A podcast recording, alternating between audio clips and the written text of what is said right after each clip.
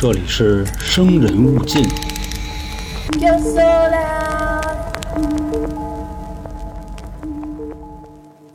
大家好，欢迎收听由春点为您带来的《生人勿近》，我是老航。今天啊，准备给大家带来的呢，还是日本十大变态案件。第一个案子啊，我讲的是北九州连续监禁杀人的那个案子。就在评论区里啊，我就发现大家呢还是相对比较喜欢我这种走肾的风格，因为最近啊，我也是在尝试这种新的讲述方式。你比方说温情的啊，走心的，拔高的，但是呢，就转了这么一大圈啊，我发现大家还是最喜欢那个走肾的我，可能就是我比较适合这种方式吧。那我呢，就把这种方式啊延续下去，你们呢听着也爽，我讲着也痛快。在节目的开头呢，跟大家说个事儿啊，就是最近啊，我讲了一个关于华人群体在印尼生活的历史故事。啊，说是历史故事啊，其实就是九几年的事儿。这期间呢，爆发了一些大大小小的冲突啊，其残忍程度呢，你要用“丧尽天良”啊、泯灭人性这词儿形容啊，稍微的有点略显暗淡啊，因为实在是太惨了。也正是这个话题的原因啊，咱们呢肯定是没法在这儿听，所以呢，我就把它放在了 N N 二啊，您在里边呢搜“春点”，就是汉字啊。春天的春，字典的典，春点。关注之后呢，回复“特别”两个字就可以收听了。要知道啊，咱们现在肯定是没有这样的事儿。你像现在咱们国家是一个什么地位啊，对吧？那个时候呢，哎，他就有人敢欺负咱，所以啊，也是建议大家去听一听，了解一下这方面的事儿。那说完了这个呢，就要准备开始咱们今天的节目了。本期呢，要给大家说的是啊。日本福田孝行杀人案，开头给大家介绍一下啊，这个案子的凶手啊，当年只有十八岁，被判了死刑。在日本的这个法律上啊，他还算一个未成年人，因为日本界定成年人的年限啊是二十。还有什么呢？就是在日本啊，对待少年犯基本上是不会重判的啊。你说你是给人杀了啊，你给人废了，弄成植物人了。如果说你是未成年人啊，那基本上关个十来年你也就放出来了，判你个十五二十年，然后你跟里边表现好点啊，三十岁之前你还是能出来。但咱们今天这位啊，起步就无期，然后检方啊通过上诉给他改判的死刑，而且就日本这个国家啊，虽说是有死刑，但也是极其罕见的，因为从九十年代到现在啊，日本的死刑犯拢共不到二百个人。而且已经给毙了的啊，也就一百多点就咱们上期说那松永泰啊，就老日本那个 PUA 的鼻祖啊，根据报道，他现在还活着呢。反正是不知道什么时候杀他啊。就这人啊，也是活着浪费粮食，死了臭块地。反正就爱死不死吧，咱就说这意思。能在日本判死刑啊，那基本上也算是祖坟冒青烟了啊。那坟头长的都不是草，那围了一圈甘蔗，那估计是。那么说，就这个孩子啊，当年究竟他干嘛了啊？一个未成年人被判了死刑，咱们需要把时间呀推回到一九九九年啊，跟大家一探究竟。当时呢，这个案子的发生地啊，在日本的山口县光市啊，这块给大家解释一下啊，在日本那边啊，市在县下边，你就可以理解为啊，日本的县长比市长要牛逼啊，大概就这么一个关系。另外，光市呢，它是一个风景如画、四季如春、鸟语花香、小溪潺潺的地方。当时的人口啊，也就差不多四万多点就在这么一个美好的地方啊，住着一个三口之家。男的呢叫本村阳，是一个普通的上班族；这个女的呢叫本村弥生啊，也二十三岁，是一位全职太太。他们的孩子呢叫本村西夏，当时啊只有十一个月大。因为在日本呢，就是丈夫外出挣钱啊，妻子在家买菜做饭看孩子，这基本上也是挺流行的。外加上那时候啊年头它早，全职太太呢可能就比现在还要多。就说啊，在一九九九年的四月十四号，就这位本村阳先生啊，正常的下班回家，当时呢这个时间啊差不多是晚上的七点左右，他回家的路上啊就一直在想。就说今天我可爱的老婆啊，能给我做点什么好吃的呀？反正啊，是打公司一出来，他就开始想，一直呢就想到家门口。这时候啊，到家了，准备掏钥匙开门，就在拿出钥匙的时候啊，他发现眼前的这个门没锁。按理说啊，一般是不会这样。就日本九几年的时候啊，不是像咱们原来似的那个板楼啊，家家户户都不锁门。人家那边呢，安全意识很高，外加上啊，自己这媳妇儿平时也是挺细致的，所以他就不应该这样。这会儿呢，他心里就有点打鼓了，说我媳妇儿难不成一孕傻三年了啊？另外，我听说这个产后抑郁这个事儿啊，也是一个挺要命的事儿，他不会真有这毛病吧？啊，那我一会儿我得问问他。就轻轻的呀，把这个门给推开了，走进屋一看，傻眼了，他们家屋里啊，就跟让人给砸了似的。乱成一锅粥了，屋里的这花盆也倒了，沙发垫子啊里出外进，电视柜的抽屉也跟那开着，桌上的东西啊基本上都糊了地下去了。说这叫什么玩意儿啊？难不成我们家进贼了？那贼就贼吧，我媳妇跟孩子哪儿去了？就在客厅里喊啊，媳妇儿，媳妇儿，小可爱，欧尼酱，打开了。反正喊了半天，也没人理他。那这个时候呢，他就觉得不对了，这孩子怎么也不出声啊？咱们刚才说了啊，他有一个不到一岁的孩子，就刚才他自己那么一嚷，现在这屋里这么安静啊，反正是不正常。当时都急了啊，挨屋开始找。当然啊，他们家也没有几个屋，就一个普通房子，反正啊就都看了一遍，还是没有。最后啊，已经开始干嘛了呢？翻箱倒柜了啊！那咱们说，你找人，你有往柜子里找的吗？反正当时啊，就这个本村阳已经绝望的不行了。打开柜子，就这么一看，是一床棉被，但这个棉被啊是散着的，不是就叠好了放起来的。那先来看看吧。手一伸过去，拽着一个角，撩起来，就那么看了一眼。在这个柜子的最里边啊，就是自己的媳妇本村弥生。当时什么样呢？全裸着，被放在了柜子里，俩手让胶条捆着。鼻子和嘴也给粘上了，脖子上面啊有两个特别清晰的手印这人当时就疯了啊！这他妈谁呀？把我媳妇弄死了，那我孩子去哪儿了？唉，先报警。喂，您好，我报警，我们家有命案，我媳妇让人给杀了，你们赶紧过来吧。警察那边呢接了电话啊，就出警了。他还是啊在家里翻。找自己的孩子，最后啊，警察都已经来了，他还在屋里翻呢。当时呢，翻到柜子上边的一个地方，发现啊，有一个黑色的塑料袋，用手这么一拿，就感觉啊，这里边是一大块肉，轮廓什么的啊，就特别像一个小孩，跟手里那么托着，哆了哆嗦的，放床上，跟警察说：“您打开吧，我不敢。”警察一看，那就别客气了。就把那黑塑料袋啊给解开了，里边正是本村阳的孩子本村西夏。当时啊，这个男主往后退了几步，这脚呢也不踩了一什么东西，咣当就摔地上了，颤颤巍巍的啊坐起来，靠着墙就开始放声痛哭，就这么哭。这警察呢说：“这哎，行行行行，咱呀先看看现场啊，等他一会儿缓过来了。”咱再问他，先是啊，看这个小孩的尸体什么样呢？脑袋已经变形了。要知道啊，这个小孩的骨头是特别的软的，基本上啊，磕一下碰一下，你都有可能当时就看出来。这警察就分析啊，说这孩子现在这个样，很可能就是被人抓着脚，然后往地上那么抡。紧接着往下看啊，这孩子的脖子上有一道勒痕。等于啊是先砸的这孩子，然后没砸死，最后拿绳子给勒死的。这个时候啊，本村阳直接就冲过来，一把就把这孩子给抢过去了，抱着他就接着哭，差不多呀哭了有那么个四五分钟，这人晕过去了。然后呢打急救电话，又叫了几个大夫给折腾醒了。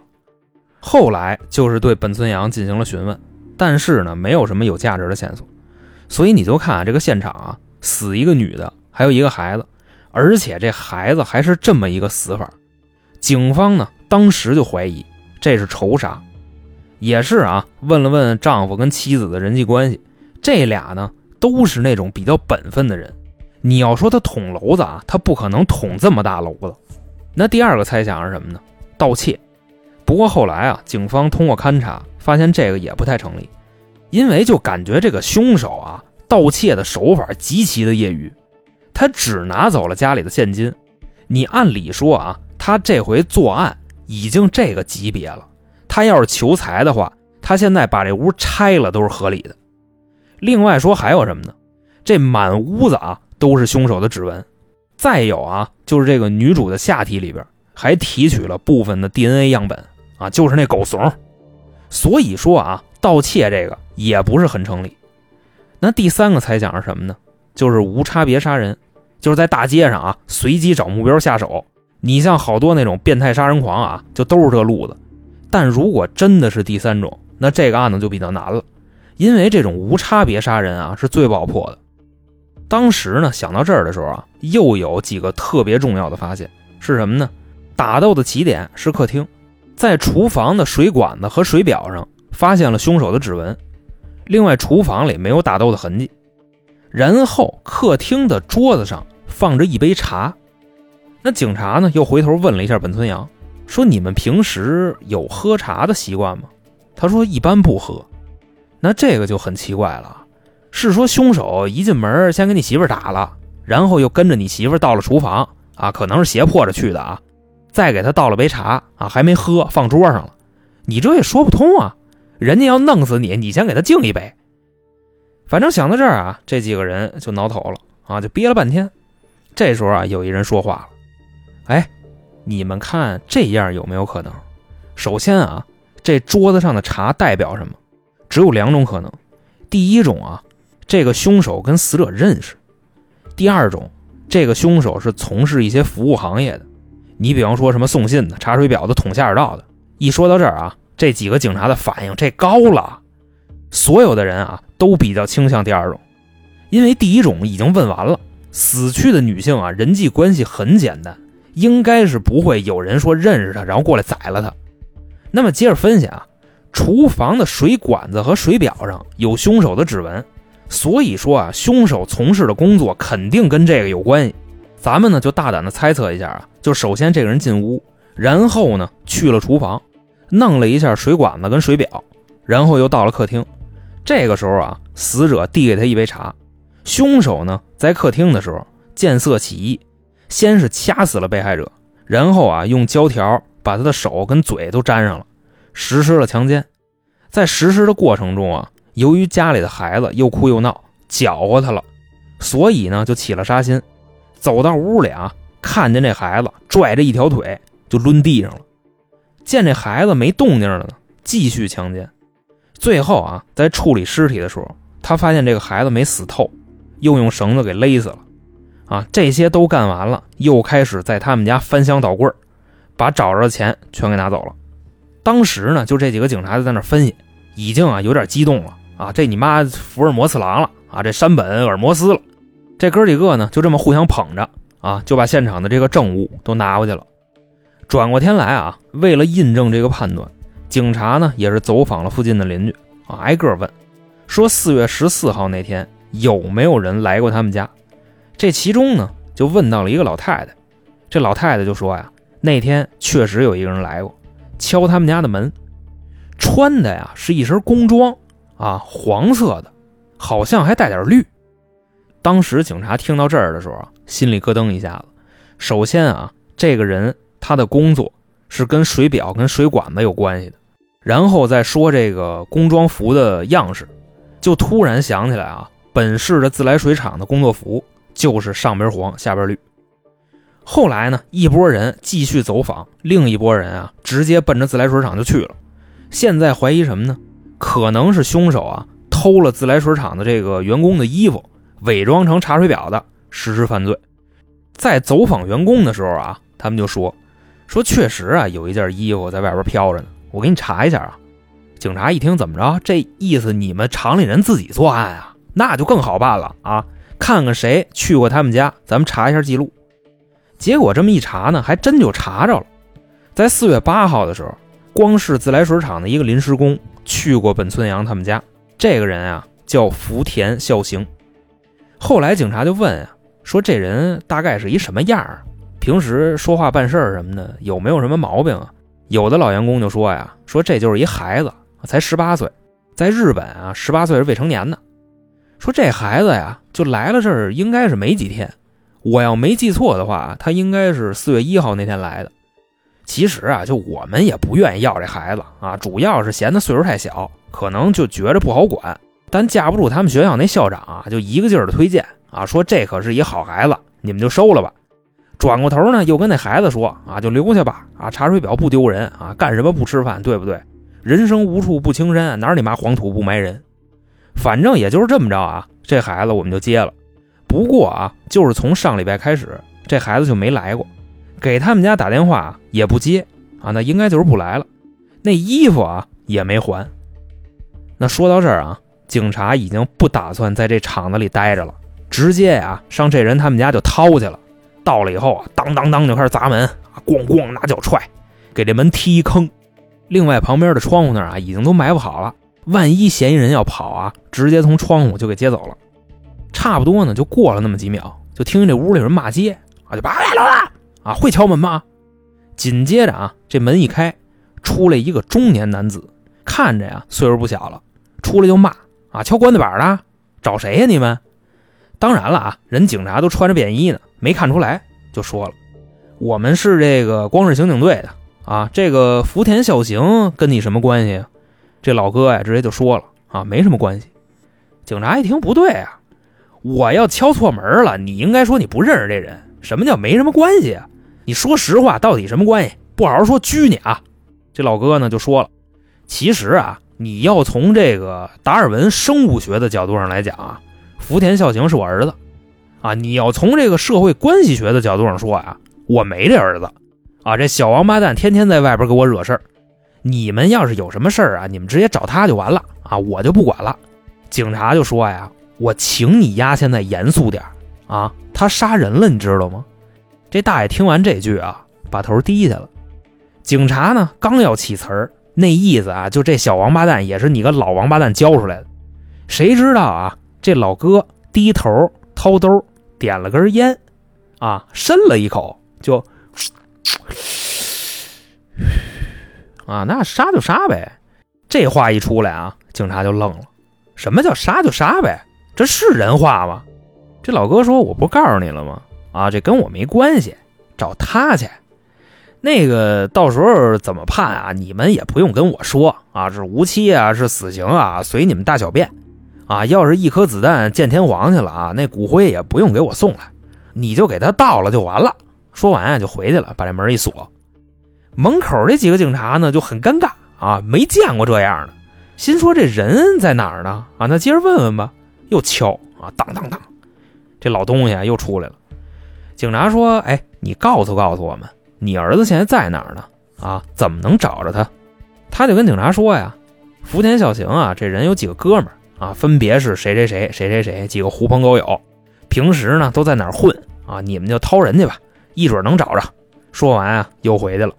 几个警察呢也是啊，分别来到这么几个地方，结果啊还就真找着了，跟福田孝行一哥们家逮着的。进屋以后啊，这几个警察先问。福田孝行在吗？那哥们就说呀，在啊。这几位呢都穿着便衣呢，进屋就打，先揍丫一顿。那哥们啊，以为这帮人是来寻仇的呢，直接就怂了，蹲墙角跟那嚷嚷啊，别打了，再打报警了。嘿，巧了，巧了，巧了。其中一警察啊就走过来了啊，工作证一掏，看看这是什么啊？光是刑警大队民警山本四十八啊，把嘴给我闭上啊，要不待会儿连你一块带回去。后来呢，就把这个人啊从屋里给提了出来了啊，黑头套都没戴，上警车的时候啊，还拿他那脑袋咣一下撞了一下门框子。当时呢，福田孝行啊是一点都没反抗，但你感觉啊，这人就是给塞车里的，都不是让他坐上的。真的啊，就给这几个警察气的啊，没拴根绳，拿车拉着他跑，就算讹了金德了。到了警局以后呢，基本上啊，就所有的证据链条都已经齐了。指纹是他，DNA 是他，这就没啥可说的啊！你认不认都是你，但你呢，要是认罪态度好的话啊，估计进监狱你能少挨几顿打，反正这个重判啊，你肯定是跑不了。福田孝行一看这个，说那行，那我说，起初呢，我这不是上班了吗？啊，工作内容就是查水表，那一片都归我。后来呢，我查着查着啊，哎呦我操的嘞！本村家那媳妇儿啊，可太漂亮了啊，就长我心坎儿里去了，你知道吗？那时候呢，我就跟他聊天嘛，他跟我说他爷们儿啊，白天上班，自己呢一个人在家看孩子。我那么一分析，你说这什么意思呀？这不暗示我呢吗？那我不得得着？警察说呀，你别臭不要脸了啊！就你看你长那个操性，个儿头、小眼儿、瘪山根、塌鼻梁子啊，那鼻子还往上翻，他妈下雨你鼻子存水能呛死你，外加你那大嘴叉子，你一乐啊没耳朵挡着，你那嘴能咧后脑勺去，往里看一嘴板牙，抠一副麻将还甩一副军旗啊，下边鸡胸、驼背、将军肚。塌屁股还大屁眼子，外加长两条左腿，人本村太太能看上你，你就接着说就完了，你别整的乱七八糟的。啊，行，警官，我这让您说的，我身上一块好地儿都没有了。啊，后来呢，我就把这事儿跟我哥们说了，他们鼓励我去。啊，那意思有好多良家妇女白天都玩，让我也去试试。那我就去呗。到他们家呢，我就说我查水表。啊，本村太太也没琢磨，就让我进屋了。我查完以后呢，他还给我泡了杯茶。我一看，哎呦，太好了，这怎么那么好？你说，我就把我内心啊最真实的想法，我就告诉他了。然后呢，本村太太很高兴啊，让我滚蛋，就指着门口啊，一个开路你妈！那我一听这个，我就动手呗。他呀，就跟那喊救命。啊！我掐着他脖子，我不让他喊，也就挣扎了一会儿吧，啊，就给掐死了。后来呢，我怕他醒过来，我又啊给他手和嘴都粘上了，给他扒了以后啊，我这刚要办事儿，就听见屋里啊孩子哭了。你说他这不搅和我呢吗？我这精虫上脑了啊！一气之下，我也就进屋啊，拽着这孩子的脚，往地上啊就开始砸。大概呢砸了那么四五下吧，啊，脑袋已经砸变形了。我心说这回踏实了吧，我就去客厅啊接着奸尸。结果呢，这孩子活过来了，吊着一口气儿啊往他妈妈身边爬。我心说那干脆就一不做二不休，啊，我拿我这鞋带我就给他勒死了。最后啊，我一看踏实了，然后我就把这尸体啊就给推了。推完了呢。跟他们家翻了翻，也没多少钱，几百块吧，合人民币不到十块钱，啊，那我就走了呗，把这个尸体啊塞柜子里，把小孩呢拿塑料袋裹好了放柜子上，我就走了。后来啊，我在家待着的时候看新闻，啊，当时这个案子已经轰动全国了，我也就不敢在家待着了，啊，跟我哥们家躲起来了。就福田小晴说话这个操性啊，给警察气的啊！说我听明白了啊，你的事儿是翻不过来了，也没有必要审了，你直接等着开庭就完了啊！另外，你那个哥们儿他也好不了，也得判，因为什么呢？这算包庇啊！知道你有事儿还敢留你，这基本上你们就是同伙了。一会儿啊，叫人给那个也抓过来啊，都好不了。这警察呀，一边说一边就跟这运气，唉，就给气得够呛。后来呢，福田孝行啊被关到看守所候审，刑警也是啊，把他的事儿跟监狱里的管教什么的都说了。那意思啊，他得跟那个豺狼虎豹啊、龙蛇牛马什么的得关一个号，这得特殊照顾啊。这孩子太有样了，杀人母女俩还奸尸，拿人小孩脑袋往地上拽啊。狱警说：“行，您甭管了。”我安排啊，您回去歇着去，然后啊，就给他分到了一个都是战犯的号里，把这事儿呢在里边跟哥哥们一说啊，他们也是啊，您甭管了，我们安排。之后福田小宁就进来了啊，哥哥们呢看着他就乐，那意思给他安排点节目呗，天天这么坐着也没有意思。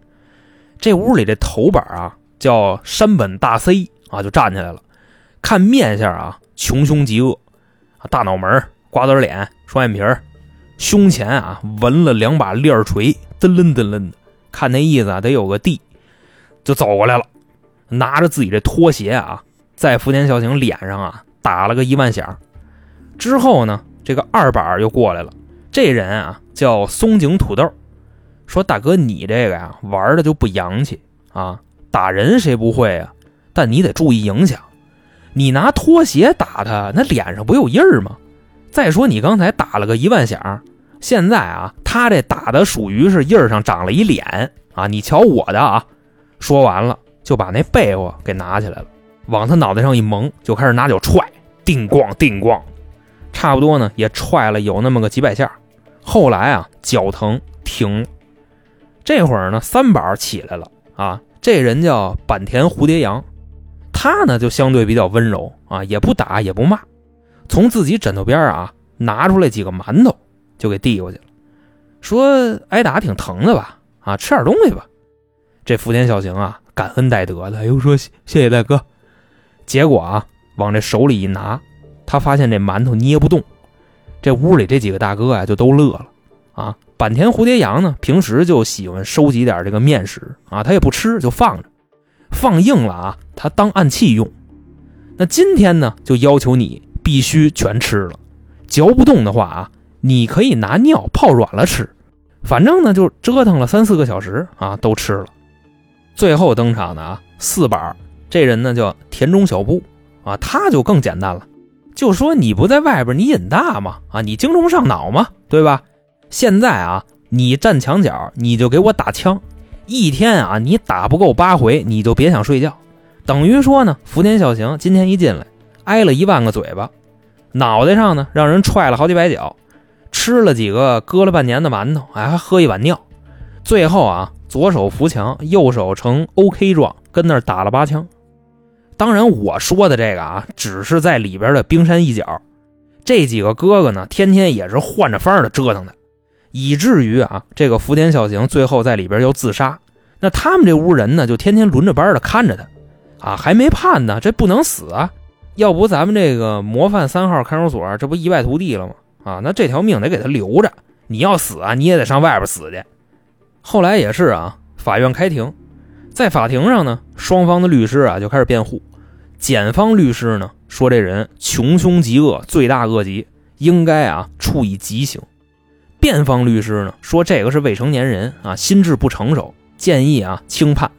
在辩论期间啊，这个福田孝行还对着本村阳深施一礼，就跟他说：“对不起，我做了无法宽恕的事儿。”那这个举动呢被法官看见了，当时就表示啊说这个福田孝行有悔改之意。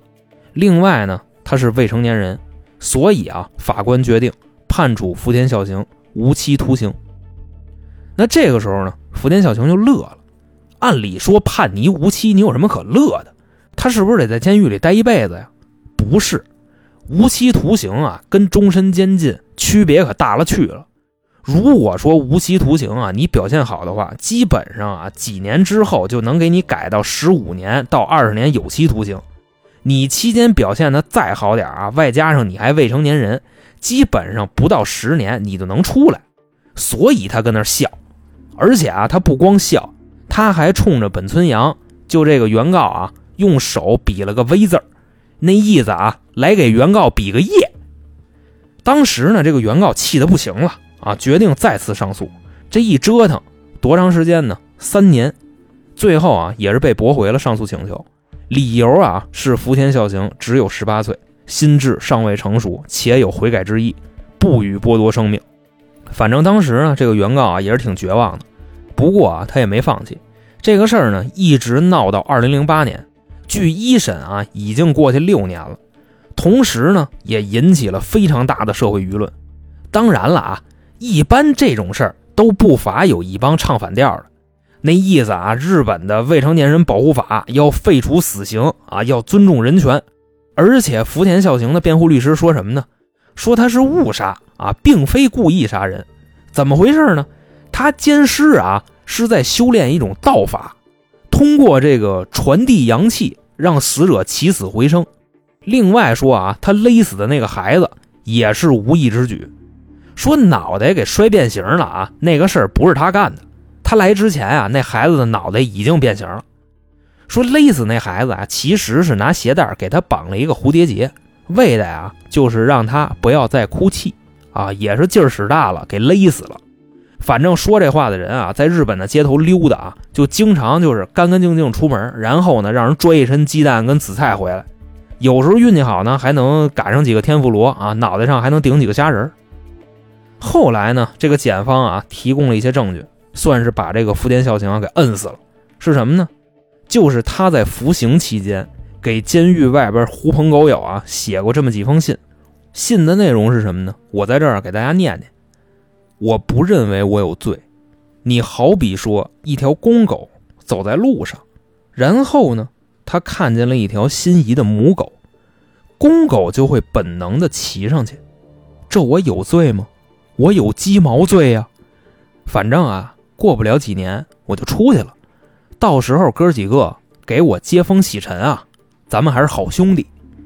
这个内容啊，差不多就这样。当这封信被读出来的时候。检方的律师就说：“这个啊，也不当年哪个傻法官说的啊，他有悔意啊，请您现在站出来，再把这个话说一遍啊。反正六年前那个法官现在在旁听席上旁听呢，啊，也是直接把头就低下了。综上所述，福田孝行在二零零八年被判处死刑，此判决为终审判决，不得上诉。但是啊，这块要说一个但是。”福田孝行呢，今年已经四十岁了，这个死刑呢仍然没有执行，他还在监狱里边关着呢。这块我就挺新鲜的啊，就他们那儿的子弹就真的这么贵吗？啊，可能是这几年钢铁的行情不错吧。你想啊，人家那边那个金牌都是拿那个破烂攒吧攒吧给你做的，那子弹怎么能轻易浪费呢？啊，铁多贵啊，粮食多便宜啊，是吧？那么好。这个就是在一九九九年轰动日本全国的福田孝行杀人案，在这儿呢就给各位啊讲述完毕。其实今天这个节目啊，我虽然用了这样的表达方式啊，但我对案件本身或者说对死者没有丝毫的不敬，这块也是希望大家能够理解啊。其实我在说这个案子的时候啊，我也是一度失语啊，气得不行。要不我为什么找那么多三号监狱的哥哥们揍他呀？对吧？那说到这儿呢，其实啊还有一个更气的事儿，就是我在节目开头提的，九十年代的时候啊，咱们的华人在印尼跟本土居民呢发生的一些事儿，多多少少有点欺负人吧。另外近期呢也是啊，还有这样的苗子。我那个节目里边呢也都说了，就是从最开始的挨欺负到后来的扬我国威，听过这期节目的小伙伴啊给我的反馈啊就是特别燥。因为咱们现在呢变强了，没有人敢轻易招咱们了。如果您想收听啊，就是我刚才提到这期节目，请您关注微信公众号“春点”，春点是汉字啊，春天的春，字典的典，春点。那关注之后呢，回复“特别”两个字就可以收听了。另外啊，公众号里边还有进群的方式，想跟我们聊天啊，或者投稿啊，啊，也欢迎您加群，咱们呀一块交流交流。那么好，今天就说到这儿。